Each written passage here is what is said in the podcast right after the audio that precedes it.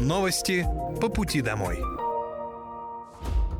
Здравствуйте, это новости по пути домой и с вами я, Мира Алекса. Пока вы добираетесь до дома за рулем своего автомобиля, на пассажирском сиденье или в общественном транспорте, я расскажу вам о том, что произошло сегодня в Подмосковье, в России и в мире. Специальная военная операция по защите мирных жителей Донбасса продолжается.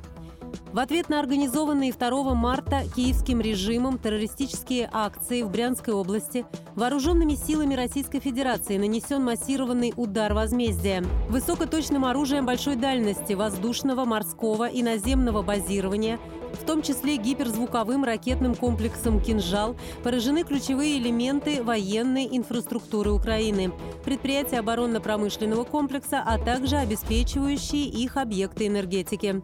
Цель удара достигнута. Все назначенные объекты поражены. На Купинском направлении уничтожено до 50 украинских военнослужащих, две боевые машины пехоты, пять боевых бронированных машин и два автомобиля. На Краснолиманском направлении потери противника составили до 115 украинских военнослужащих, три боевые бронированные машины, два пикапа и самоходная гаубица «Гвоздика».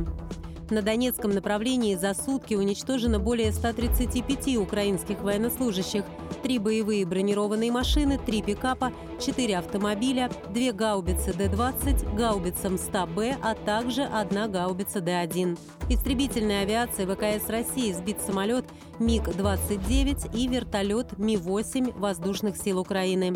Средствами противовоздушной обороны за сутки перехвачено 6 реактивных снарядов системы залпового огня «Хаймерс», а также уничтожено 5 украинских беспилотных летательных аппаратов. В Подмосковье на базе Воскресенской областной больницы открылся первый центр реконструктивной хирургии передней брюшной стенки. В центре будут проводить операции пациентам с различными заболеваниями передней брюшной стенки, включая грыжи и другие патологии. Отдельное направление – это хирургия торса у пациентов после перенесенных бариатрических операций. Операции будут выполняться в том числе лапароскопическим методом через небольшие проколы диаметром всего несколько миллиметров. Центр оснащен современным видеоэндоскопическим оборудованием, а врачи владеют различными методиками реконструктивной хирургии, что позволяет применять индивидуальный подход к лечению пациентов с грыжами передней брюшной стенки. Лечение в центре проводится бесплатно по полису ОМС. Направление на лечение в Воскресенскую больницу выдаст лечащий врач при наличии у пациента медицинских показаний. Родители детей-инвалидов смогут получить льготную ипотеку на покупку готового жилья на вторичке. Об этом заявил премьер-министр Российской Федерации Михаил Мишустин. В настоящее время правительство совершенствует правила предоставления льготных ипотечных займов, чтобы больше людей решили квартирный вопрос. При этом наибольшее внимание уделяется расширению семейной ипотеки. Родители, которые воспитывают детей-инвалидов, смогут оформить ее для покупки готового жилья на вторичке, если в их регионе не ведется строительство многоквартирных домов, пояснил Мишустин. Также средства льготной, семейной, дальневосточной и IT-ипотек можно будет направлять на приобретение готового жилья у закрытых паевых инвестиционных фондов. Это даст дополнительные возможности для граждан и для застройщиков. В Госдуме подготовили проект о запрете съемки видео и фото во время уроков в школе. Предложение родилось из обращения педагогов, которые говорят, что нужно заканчивать на уроках с видео и фотосъемками.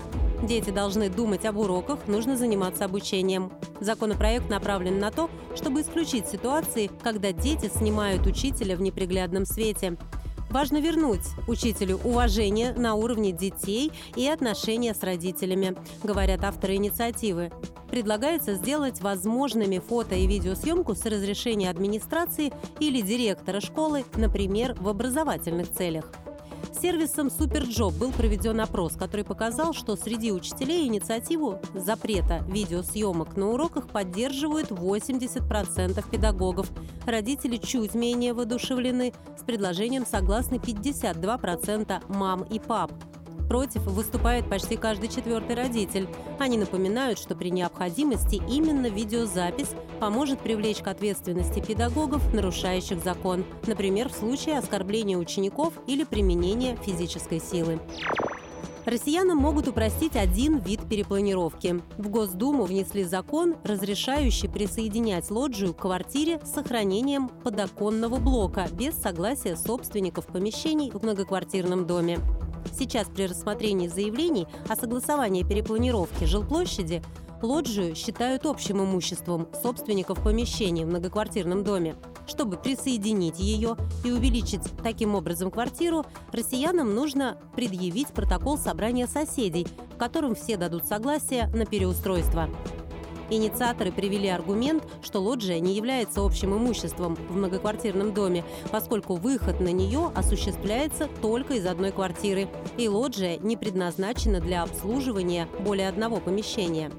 К тому же объединение лоджии с жилым помещением с увеличением площади квартиры никак не затрагивает интересов иных собственников помещений в многоквартирном доме. Получить электронную карту болельщика в Подмосковье стало еще удобнее. Теперь ее можно оформить в любом МФЦ Московской области или прямо у стадиона «Арена Химки» перед игрой. Раньше, чтобы получить карту, необходимо было сначала оставить заявление на онлайн-портале госуслуг, а затем подтверждать личность в МФЦ. Электронная карта болельщика нужна для посещения футбольных матчей российской премьер-лиги. Получить их можно будет у стадиона во временном центре выдачи. Ближайший матч состоится в арене Химки 19 марта. Временный центр выдачи карт будет организован подмосковными МФЦ за день до игры и в день матча. Процедура займет всего несколько минут. Понадобится паспорт и свидетельство о рождении, если карту нужно оформить ребенку до 14 лет. А Министерство ЖКХ Подмосковья напоминает жителям о возможности проголосовать за демонтаж мусоропроводов в домах. Московской области продолжается пилотный проект по обустройству колясочных в местах мусоропроводов. У жителей региона по-прежнему есть возможность подать соответствующую заявку. Работы выполняют в рамках нацпроекта «Жилье и городская среда» по региональной программе капремонта. С 2021 года жители Московской области могут на общем собрании решить оборудовать колясочную на месте мусоропровода. Необходимо собрать 100% голосов в очном или онлайн-формате. После этого необходимо направить соответствующую заявку в администрацию городского округа. Ранее губернатор региона Андрей Воробьев сообщил, что почти 4,5 тысячи многоквартирных домов отремонтируют в Московской области за два года. Это были новости по пути домой, и с вами была я, Мира Алекса. Желаю вам хорошей дороги и до встречи. Новости по пути домой.